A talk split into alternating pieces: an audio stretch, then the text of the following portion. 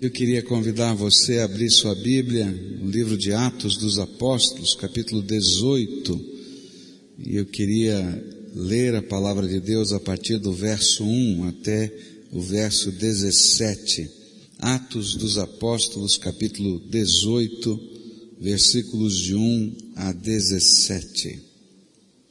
A palavra do Senhor nos diz assim: Depois disso, Paulo saiu de Atenas e foi para Corinto, e ali encontrou um judeu chamado Áquila, natural do Ponto, que havia chegado recentemente da Itália com Priscila, sua mulher, pois Cláudio havia ordenado que todos os judeus saíssem de Roma, e Paulo foi vê-los. E uma vez que tinham a mesma profissão, ficou morando e trabalhando com eles, pois eram fabricantes de tendas. E todos os sábados ele debatia na sinagoga e convencia judeus e gregos.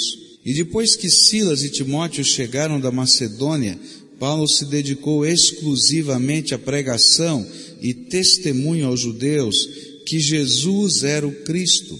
Opondo-se eles e lançando maldições, Paulo sacudiu a roupa e lhes disse, caia sobre a cabeça de vocês o seu próprio sangue. Estou livre da minha responsabilidade. De agora em diante irei para os gentios. E então Paulo saiu da sinagoga e foi para a casa de Tício, justo, que era temente a Deus e que morava ao lado da sinagoga. Crispo, chefe da sinagoga, creu no Senhor, ele e toda a sua casa, e dos coríntios que o ouviam, muitos criam e eram batizados. E certa noite o Senhor falou a Paulo em visão, não tenha medo, continue falando e não fique calado, pois estou com você e ninguém vai lhe fazer mal ou feri-lo, porque tenho muita gente nesta cidade. Assim Paulo ficou ali durante um ano e meio, ensinando-lhes a palavra de Deus, e sendo Galho procônsul da Acaia, os judeus fizeram em conjunto um levante contra Paulo, e o levaram ao tribunal fazendo a seguinte acusação, esse homem está persuadindo o povo a adorar a Deus de maneira contrária à lei, e quando Paulo ia começar a falar, Galho disse aos judeus, se vocês judeus estivessem apresentando queixa de algum delito ou crime grave, seria razoável que eu os ouvisse. Mas visto que se trata de uma questão de palavras e nomes de sua própria lei, resolvam o problema vocês mesmos. Não serei juiz dessas coisas. E mandou expulsá-los do tribunal. E então todos se voltaram contra Sóstenes, o chefe da sinagoga, e o espancaram diante do tribunal, mas Galho não demonstrou nenhuma preocupação com isso. Vamos orar a Deus? Pai querido, muito obrigado pela tua presença. Muito obrigado, Pai, porque como uma família, a gente pode celebrar o nascimento de crianças, a gente pode celebrar um aniversário de casamento. A gente pode, Senhor, celebrar e buscar a tua face por motivos de gratidão a Deus pelas tuas misericórdias. Podemos chorar com aqueles que estão enfermos, ou podemos, Senhor, estar com o nosso coração apertado com aqueles que perdem os seus entes queridos. Porque na verdade, Senhor, somos família do Senhor aqui na terra, somos o teu povo, e nós queremos, Senhor, em todos os momentos da vida buscar a tua face e aprender com o Senhor. E nesta hora, quando vamos meditar na tua palavra, eu te peço em nome de Jesus que o Senhor se revele aqui entre nós, que o Senhor fale ao nosso coração, que a tua palavra possa ser aplicada pelo Espírito Santo às nossas vidas. É aquilo que nós clamamos e oramos em nome de Jesus. Amém e amém. A vida não é alguma coisa contínua, no sentido de estar sempre no mesmo momento ou condição. Eu não sei se você já viveu isso, mas tem determinados momentos que a gente diz assim, puxa vida, tá tão bom tudo, não é? Que a gente fica até preocupado, né? porque está tudo tão correndo tão bem. Já aconteceu isso com você? Né? Ou então aqueles momentos assim, puxa vida, não parece que abriu tudo para acontecer tudo ao mesmo tempo. Já aconteceu? Não é? A vida tem uma dinâmica muito interessante. A gente passa por momentos que são tremendamente alegres, felizes, a gente passa por momentos que são complicados, e isso acontece com todo mundo. Acontece com quem teme a Deus, com quem não teme a Deus, porque isso faz parte da dinâmica da nossa vida. Mas tem uma coisa tremenda. Quando nós tememos a Deus, no meio desta dinâmica da vida, nós vamos poder ver a intervenção da mão de Deus nos sustentando. Todos nós temos que atravessar essa dinâmica da vida, mas você pode atravessar sozinho ou você pode atravessar de mão dada com o Senhor da tua vida. E esse texto nos fala de um momento na história do apóstolo Paulo, onde a gente pode perceber de várias maneiras a mão de Deus do lado dele. E é interessante a gente lembrar o contexto.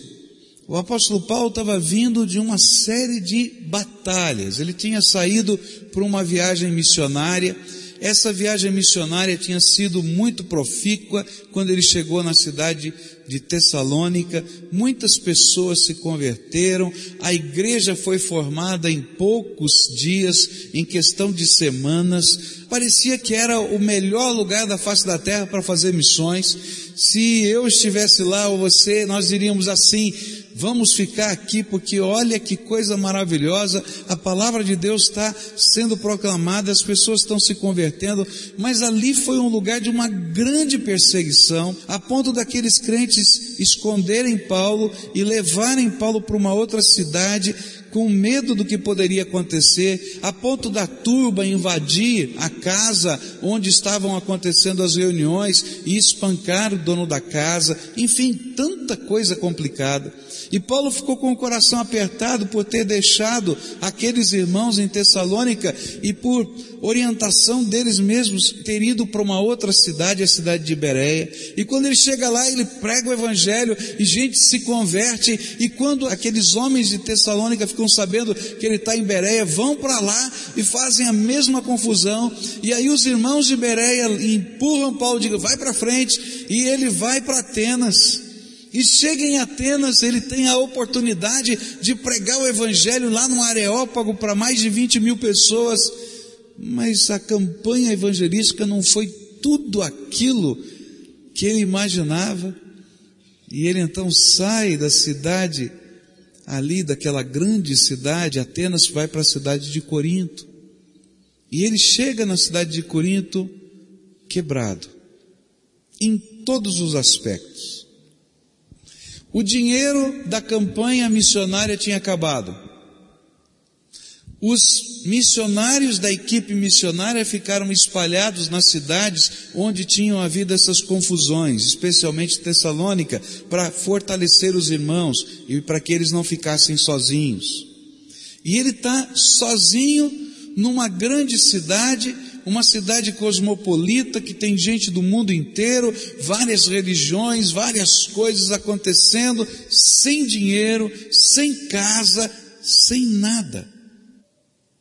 Eu não sei se você já esteve em algum lugar do mundo sem dinheiro, sem amigo e sem hospedagem. É complicado, não é? É uma loucura. E aí então começam as manifestações da mão de Deus no meio dessa confusão toda. E eu quero olhar para esse texto tentando fazer a gente conseguir perceber os momentos da graça de Deus em meio a essa dinâmica complicada da vida. Como Deus está trabalhando, como Deus trabalha, como Ele mexe com a nossa vida, como Ele vai pegando a gente no contexto, naquela situação que a gente está vivendo e de maneiras tão tremendas ele trabalha o nosso coração. O primeiro momento que eu quero olhar aqui na vida de Paulo e depois aplicar no nosso coração é aquele momento quando a gente está tão machucado, tão quebrado que a gente precisa ser restaurado. E como Deus é precioso nisso. Olhe só os primeiros quatro versículos. Depois disso, Paulo saiu de Atenas e foi para Corinto. E ali encontrou um judeu chamado Áquila, natural do Ponto, que havia chegado recentemente da Itália com Priscila, sua mulher, pois Cláudio, o imperador, havia ordenado que todos os judeus saíssem de Roma. Paulo foi vê-los e uma vez que tinham a mesma profissão, ficou morando e trabalhando com eles, pois eram fabricantes de tendas, e todos os sábados ele debatia na sinagoga e convencia judeus e gregos. O primeiro momento de restauração aqui, que Lucas nos descreve, era Deus olhando para o coração, para o corpo, para os sentimentos de Paulo e preparando algo que pudesse ser um tempo dele se refazer de todas as batalhas da sua vida. Quando a gente lê tudo isso que aconteceu, a gente começa a ver como Deus está por trás disso. Ele nessa grande cidade sozinho. E olha o milagre que vai acontecer. Lá na cidade de Roma, começa a ter uma discussão entre judeus. Os registros históricos nos falam que eles começaram a discutir, lá nos registros romanos, a respeito de um Cristo, com E. E os historiadores dizem que na época o E e o I na língua latina daquele tempo podiam ser trocados, tinham o mesmo som quase. Então, os historiadores dizem que eles estavam discutindo entre eles a respeito de Cristo. E por causa dessa discussão, dessa briga de judeus entre si, como estava acontecendo em Tessalônica, em outros lugares, os judeus cristãos foram expulsos de Roma naquela ocasião. E aí um casal de judeu cristão chamado Áquila e Priscila, que tinham a mesma profissão de antes de Paulo ser missionário. Paulo trabalhava com couro e ele fazia tendas. Essas tendas, essas coberturas de couro, elas eram usadas nos mercados. Sabe feira livre? tá? Não tem a barraca que é coberta de lona, não é? Aquele tempo se cobria com couro e no mercado as barracas com vários produtos eram fabricadas assim. E a profissão de Paulo era fazer aquele trabalho. E de repente, um casal de judeus cristãos que moravam em Roma, foram expulsos pelo imperador e vão morar na cidade de Corinto, têm a mesma profissão de Paulo. E quando Paulo chega naquela cidade, sem dinheiro, sem casa, sem nada, encontra aqueles irmãos que dizem: Paulo, vem morar com a gente.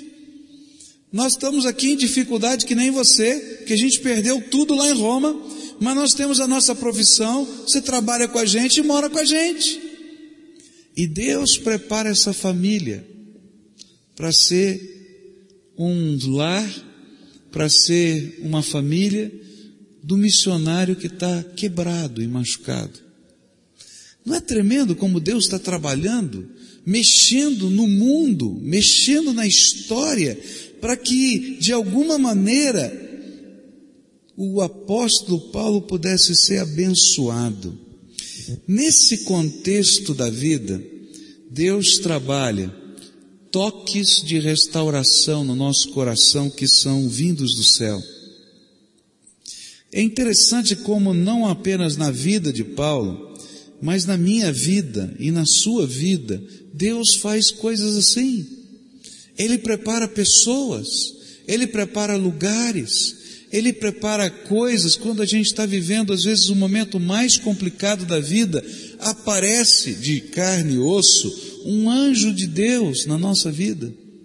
E esse anjo de Deus entra na nossa história e às vezes ele não fica por muito tempo, ele fica por alguns dias, por alguns minutos, mas é Deus entrando na nossa história e colocando a sua mão de graça na nossa vida, sendo solução, sendo resposta de Deus. Quantas vezes na minha vida eu vi anjos de Deus passando? não de asa nas costas, mas de carne e osso, que Deus coloca naquele lugar e naquela hora para ser bênção. Eu estava em Bangladesh quando estourou uma guerra religiosa na Índia entre muçulmanos e hindus. E Bangladesh é um país muçulmano e vizinho da Índia, e no passado tinha sido um pedaço da Índia, então tudo que acontece na Índia tem repercussões muito grandes em Bangladesh. E aí eu estava numa viagem missionária, a missionária inglesa que nos conduzia, ela disse, olha, a situação está muito crítica, nós não conseguimos voltar para a Índia porque eu tinha que pegar o meu avião em Delhi para voltar para o Brasil e eu estava no interior de Bangladesh. E, e aí ela disse: Nós não temos como pegar um avião, nós não temos como chegar em Delhi, nós vamos tentar fazer o caminho do jeito que for possível. A gente vai pegar um barco, vai pegar um ônibus, vai tentar é, pegar um táxi, a gente vai andar de bicicleta, o que for possível, vai andar a pé, vocês entenderam? Vamos tentar chegar na Índia. E aí nós estávamos nessa jornada, essa jornada, vários estrangeiros, não é? Eu, o único brasileiro de fala latina, o restante todo mundo com a sua própria língua lá do Oriente e falando inglês na equipe. E meu inglês é horrível, então você imagina, estava difícil mesmo, né? E aí, no meio dessa jornada, a gente para num lugarejo, meus irmãos, um lugarejo que não tem hotel, não tem estalagem. Eu estou falando do interior de Bangladesh, não dá para explicar. Para você ter uma ideia, Bangladesh tem, tinha na época 140 milhões de habitantes e só sete cidades. O resto é contexto rural, tá? E a gente está andando por um lugar daqueles. E chega a noite, meus irmãos. E agora? O que, que a gente faz? Ninguém ali, a não ser aquela missionária inglesa, falava o Bengali. E quando a gente chegava naquele lugarejo muito simples, ninguém falava inglês. E aí eu senti o que Paulo sentiu. E aí a gente encontrou uma igreja cristã. A gente caminhando pela rua encontrou uma igreja cristã. E aí a missionária deu um suspiro e falou: Que benção, encontramos uma igreja. E eu fiquei pensando comigo: grande coisa encontrar uma igreja. Não resolve o nosso problema. Eles também não nos conhecem, como é que vão abrir a porta da igreja para gente? E aí aquela mulher me falou uma coisa que eu não acreditei. Ela disse assim: Onde tiver um cristão, você tem casa, comida e lugar para dormir.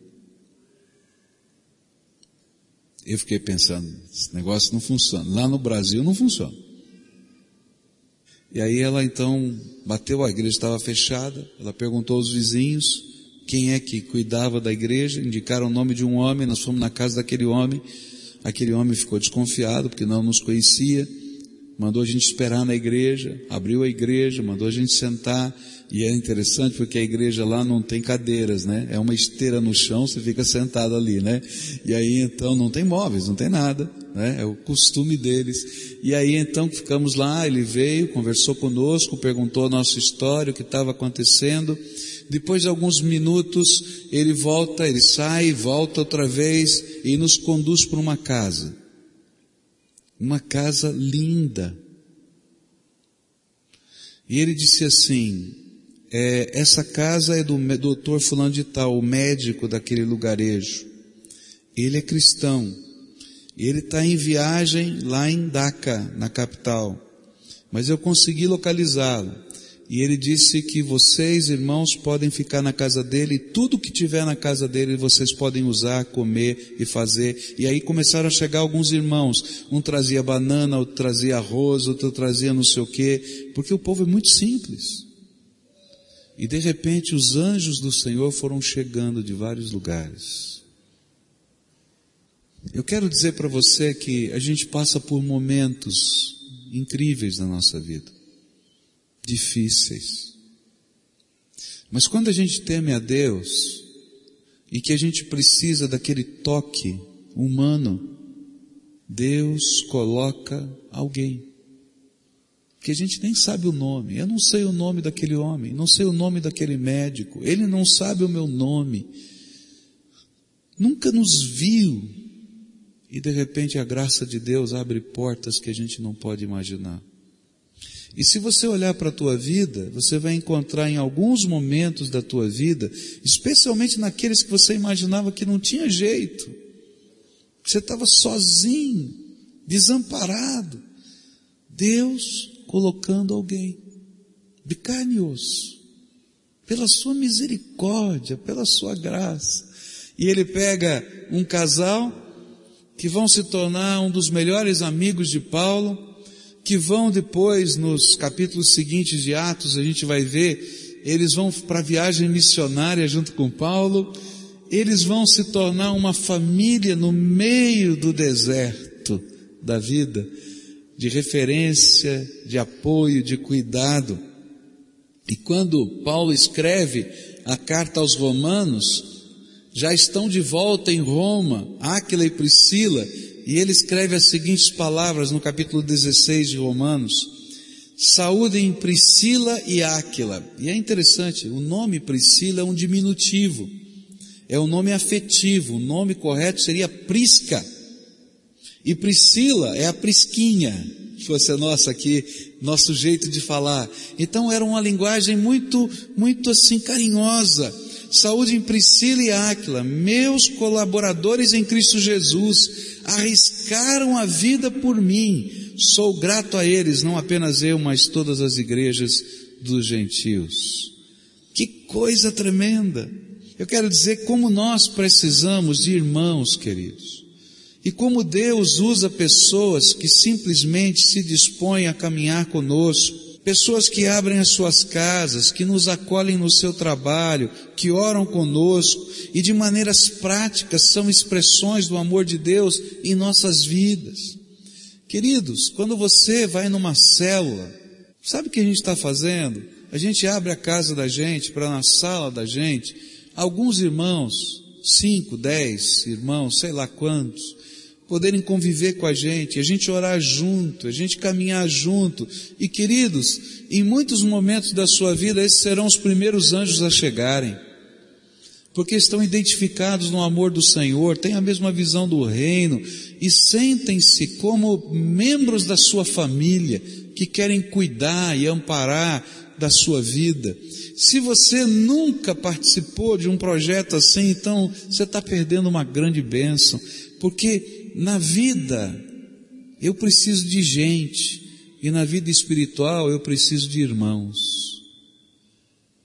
Que coisa tremenda! Eu vejo a célula como uma maternidade do céu, onde a gente está ali aprendendo a receber, a acolher e ajudar a crescer. Eu me lembro da, da casa de uma senhora chamada tia Lília, onde os adolescentes da minha igreja se reuniam quando eu era um garoto. E eu dou graças a Deus para essa senhora que já partiu, já está no céu. Mas como aquela mulher foi importante na minha vida, num momento tão difícil, quando os meus pais se separaram e que eu não tinha com quem conversar, e eu não tinha com quem chorar. E quantas vezes, sentado na escada do sobrado onde ela morava, ela colocava o braço sobre o meu ombro e só chorava comigo, mais nada. Que bênção! Ou quantas vezes eu apareci naquela casa, no meio da tarde, e aquela uma senhora que passava por tantas lutas, seu marido alcoólatra, com tantas dificuldades, e ela comprava um pãozinho quentinho na padaria para tomar um café com leite com ela. Mas na verdade aquilo era pretexto para ela tratar o meu coração. Eu dou graças a Deus por gente, por gente de carne e osso, que na sua simplicidade se torna um anjo de Deus. Você pode ser um anjo de Deus para alguém. E mesmo quando você é meio duro, não quer ser, Deus coloca um anjo de Deus na tua vida, porque Ele te ama. Quando alguém se dispõe a caminhar com alguém que está cansado, ou quando um missionário vem e algumas coisas bonitas têm acontecido aqui nessa igreja. Tem um, uma irmã aqui da nossa igreja que durante, não sei se foram três ou quatro meses, ela saiu da sua casa, foi morar com a sua tia, uma moça, uma senhora, né, que fez isso, para deixar a casa dela para um missionário que veio ficar esse tempo aqui com a sua família e poder ser restaurado. Para mim são anjos de Deus que estão fazendo essas coisas e que estão agindo assim. O que eu quero dizer é que nos momentos da tua vida, naquelas dinâmicas quando você precisa ser restaurado, Deus coloca pessoas do teu lado. Que às vezes a gente nem sabe o nome, que a gente nem conhece muito da história, mas são como que um toque do amor de Deus dizendo: não me esqueci de você e você não está sozinho. E se você olhar para a tua história, você vai encontrar vários momentos na tua vida em que isso aconteceu. E o que Deus está dizendo para a gente é, quando você não consegue me ouvir, quando você não consegue me enxergar, quando o teu coração está machucado demais, que mesmo que eu grite do céu para você, você não consegue entender, você pode sentir o meu toque. Porque eu vou colocar uma mão de alguém bem pertinho de você para dizer, não te esqueci, não te abandonei e você não está sozinho. Eu sou o teu Deus, eu te amo, eu tenho misericórdia de você. Pode segurar na minha mão. Esse é o meu Deus. Esse é o seu Deus. Ele é tremendo. Ele é maravilhoso. Que coisa tremenda a gente viver isso. E sabe, passa esse tempo, eu não sei quantos meses vai ficar essa questão, tá lá Paulo fazendo tendas, e eu vejo, Deus é tremendo, né? Deus é tremendo porque Paulo é aquele pregador vigoroso, né? Um apologeta que ele discute e Deus diz: "Fica calmo agora, Paulo, vai fazer tenda", né? E eu fico pensando o seguinte, né? Aquele era um, um trabalho para ele descansar. E eu fico imaginando Paulo fazendo tenda, né? Costurando couro, batendo papo, e aí a, a Priscila, o Áquila, alguém, outro lá, e eles conversando, e um trabalha um pedacinho daqui, outro dali, e aí no fim de semana, sem que ele perdesse o foco, porque ele é um missionário, e um missionário não consegue parar de falar de Jesus, ele ia lá e pregava. Mas na segunda-feira, no domingo, ele estava ali, não, segunda-feira, porque domingo eles cultuavam a Deus e aí ao Senhor, e aí então eles estavam ali costurando e trabalhando. Que Deus tremendo! Aí passa-se um tempo e Deus continua a agir. E aí a gente vai descobrir um segundo momento tremendo na vida de Paulo. Verso 5. Depois que Silas e Timóteo chegaram da Macedônia, Paulo se dedicou exclusivamente à pregação, testemunhando aos judeus que Jesus era o Cristo. E o segundo momento que Lucas descreve é a chegada da equipe missionária para encontrarem-se com Paulo. Eles chegam da Macedônia e a Bíblia nos diz em outros lugares que eles chegam trazendo da Macedônia as ofertas das igrejas para o sustento da equipe missionária. E então Paulo diz: Bom, agora que está aqui o nosso time, agora que eu estou restaurado, agora que eu tenho recursos para poder não depender de ninguém, eu vou pregar o Evangelho todo dia e toda hora. E esse homem que estava meio quietinho, ele começa a pregar com uma ousadia incrível. E a segunda coisa que eu aprendo nesse texto é como é importante eu fazer parte de um time de Deus. Tem muita gente que quer viver a sua vida cristã sozinho. E claro, querido, você pode ter comunhão com Deus sozinho. A Bíblia diz que você pode trancar a porta do teu quarto e falar com o teu pai em segredo, que ele vai falar com você os segredos do céu. E a gente tem que ter esse aspecto privado, íntimo da nossa relação com Deus. Mas eu preciso fazer parte de um time de Deus. Como eu preciso fazer parte de uma igreja. Como eu preciso me sentir parte de uma família, de um povo. Por quê? Porque todos nós passamos pelos altos e baixos da vida, querido. Tem um dia que você está preparado para animar o coração de qualquer um. Que o teu coração está ardendo e você está pronto. Mas tem dia Fala a verdade, não tem dia que você tem vontade de dizer assim, eu queria cobrir a cabeça e não levantar da cama hoje. Já sentiu isso? Eu vou falar baixinho também, viu? É verdade. É verdade. E como é importante a gente fazer parte de um time de Deus. Aquele time que vem e nos motiva. Aquele time que às vezes, na hora necessária, investe na nossa vida. Aquele time que nos ajuda a não perder o foco do propósito que Deus tem para nós. Como é rápido, meus irmãos, para a gente perder o foco. Olha, é muito fácil, num determinado momento da vida, a gente perder os sonhos. A gente simplesmente continuar vivendo. Entende o que eu quero dizer? A gente vai tocando a vida. O que vai acontecer? Ah, não sei. A gente vai tocando. Mas sabe, quando a gente tem um time, quando a gente faz parte do povo de Deus, quando a gente tem propósito de Deus na nossa vida, vai chegar alguém perto da gente e vai dizer assim: olha, Deus te deu um dom, usa o teu dom. Deus te chamou para alguma coisa, começa a fazer a obra. Olha, nós reconhecemos que você é tremendamente útil para a obra, para o projeto que Deus tem na tua vida. E aí então eles vêm e dizem: está aqui, ó, vamos trabalhar juntos. E é nessa dinâmica de ser povo de Deus que nós somos fortalecidos, abençoados e recolocados no foco.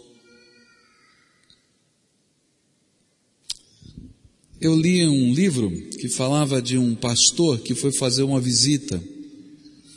Esse pastor era um pastor inglês na Inglaterra e estava muito frio naquele dia. E aí, esse senhor que foi recebê-lo, ele foi, ligou, acendeu a lareira, e lá é comum acender a lareira colocando pedras de carvão em vez de madeira, pedras de carvão. Então ele acende a lareira e coloca algumas pedras de carvão. A hora que o carvão começava a parar, não é? Ele a diminuir, naturalmente ele tem que levantar e colocar mais uma pedra de carvão. E o pastor não deixava ele fazer isso. Não, não, faça isso. E o interessante é que o pastor ficou cerca de uns 40 minutos na casa do homem, só olhando para a lareira. Eu fico imaginando aquela família né? porque ele não falava nada, ele só olhava para a lareira. E aí o homem ficava incomodado, tentava puxar assunto e o homem só olhando para a lareira. Quando ele ia então dizer, bom, vai ver que ele está achando que eu está com um pouco fogo, vou colocar. Ele não, não mexa, não mexa, olha lá, olha. Então, e ficou uns 40 minutos assim, o homem já estava entediado, né? E aí então o pastor olhou para ele quando o fogo começou a murchar, murchar, apagar, ele disse assim, entendeu? Você quer uma visita pastoral assim? Coisa de doido, né? E o homem falou, não entendi nada. O, senhor, o que, que o senhor quer? O senhor está aqui há 40 minutos da minha sala só olhando para a lareira, o fogo apaga, o senhor não deixa nem eu realimentar o fogo. Ele disse, é, a vida cristã é assim. Se você não realimenta a sua vida na comunhão dos irmãos, na palavra de Deus, na oração, no serviço cristão, o fogo da tua alma vai se apagar. E aí a nossa fé vira apenas um cumprir rituais. Como é importante, como foi importante para Paulo chegar ao time missionário, como foi importante para Paulo encontrar Áquila e Priscila, como foi importante para Paulo a oferta missionária que foi levantada pelas igrejas da Macedônia. Ele sabia que ele não estava sozinho, perdido no meio da Acaia. Ele estava unido com uma igreja muito maior do que ele mesmo. E que ainda que ele não pudesse tocar em todos os irmãos, estava Áquila e Priscila, mas estava um time de fé que estava andando junto com ele. E ainda que ele não conhecesse o nome de todos os irmãos que tinham contribuído para aquela missão, ele se sentia parte daquele time. Meu irmão, se você está tentando viver uma vida cristã solitária, eu sinto lhe dizer que você vai ter o fogo do ardor do Espírito no teu coração se apagando. Você precisa de um time de fé. Porque a vida tem uma dinâmica intensa. Tem dias que você sozinho se levanta e é capaz de carregar todos os pesos da vida. Mas tem dias, querido, que você não consegue levantar da cama. Tem dias que você é capaz de sonhar todos os sonhos de fé. Mas tem dias que você diz assim, Deus, Senhor está me ouvindo mesmo? Eu, eu não sei, eu não estou conseguindo orar. Já aconteceu com você? E é nessa hora que Deus coloca os anjos e é nessa hora que o time chega e diz, vamos andar junto. E sabe, parece que há um renovo dentro da nossa alma. Um renovo de Deus dentro da nossa alma. E aí Paulo se levanta e diz, bom, chega de tendas, estou bem, já me recuperei, meu negócio é pregar o evangelho com ousadia e eu vou pregar o evangelho com ousadia e ele começa a pregar esse evangelho com muita ousadia, a ponto das pessoas, até alguns deles dizerem, olha, sai aqui da sinagoga e ele tem a cara de pau de pegar a casa do lado da sinagoga e fazer o templo e ele não está nem aí e ele está pregando o evangelho. Ele não faria isso se estivesse sozinho. Mas eu queria concluir dizendo o seguinte, se você está vivendo um daqueles dias que está lá embaixo, lembra, Deus não se esqueceu de você. E se você não consegue ouvir a voz de Deus, muito provavelmente, Ele colocou alguém bem do teu lado para dizer, você continua sendo um filho amado em quem eu tenho alegria. E se ninguém disse isso ainda para você, eu estou dizendo, estou aqui para fazer isso. Tá? Você veio aqui hoje só para ouvir isso. Que você é um filho amado de Deus, em quem Deus tem prazer de investir a sua graça na tua vida. E se for preciso mexer no mundo, tirar alguém de Roma para trazer para cá, ou de qualquer lugar do mundo, Ele vai fazer, querido. Porque você é filho amado de Deus, que Ele tem propósitos na tua vida, que Ele quer ministrar na tua vida, que Ele quer construir um futuro melhor, que se você está desanimado, se sentindo abandonado, Ele quer andar do teu lado, mais pertinho ainda. Segunda coisa que a gente estudou hoje. Agora você tem que fazer parte de um time. Sabe por quê? Porque quando a gente faz parte de um time, de uma igreja, de um povo, de uma célula, a gente está fazendo a nossa parte. E a gente pode continuar focado no propósito de Deus. Porque a vida tem uma tendência muito rápida de fazer a gente desacreditar dos sonhos e dos propósitos. Deus tem sonhos e propósitos para você. Sabe? Chega de viver o cristianismo solitário. Vive essa fé junto com os teus irmãos, num ministério, numa célula, numa igreja, num sonho de fé. Deixa Deus te dar esses sonhos. E olha, pode escrever o que eu estou falando, porque Deus é bom milagres de Deus vão acontecer para o propósito que Ele colocou no teu coração se concretizar. Queria orar agora. Nós vamos orar E eu vou pedir para o Espírito Santo ministrar na nossa vida. Cada um é diferente, cada um tem uma história, cada um está vivendo um tempo da dinâmica da vida diferente. Não é verdade? A minha oração vai ser: Espírito de Deus, usa a gente. Me usa e usa você. Pai querido, muito obrigado pela tua palavra. Obrigado porque aquilo que o Senhor fez com Paulo há centenas de anos atrás, o Senhor continua fazendo na minha vida. Muito obrigado, Pai, porque muitas vezes na minha vida, perto e longe, eu recebi a visita de homens, mulheres, crianças que foram anjos do Senhor. Nós somos, Senhor, humanos. Mas o Senhor pode nos chamar para ser seu parceiro, Deus, cooperador no teu reino. Que privilégio! Por isso, Jesus, eu quero te pedir, derrama do teu espírito, de modo que cada um de nós possamos ser instrumento de amor, de misericórdia, que a gente possa dar uma palavra de bênção mas que a gente possa também convidar as pessoas para fazerem parte do maior de todos os times, que não foi inventado por um homem, mas que foi, Senhor, idealizado pelo Senhor dos Senhores, pelo Rei dos Reis, a Igreja do Senhor Jesus. Mas, Senhor, não apenas a igreja instituição, a igreja gente, a igreja célula, a igreja ministério, a igreja que se faz presente na vida das pessoas. Faz isso, Senhor. Ministra sobre nós. É aquilo que eu clamo e oro em nome de Jesus. Amém e amém.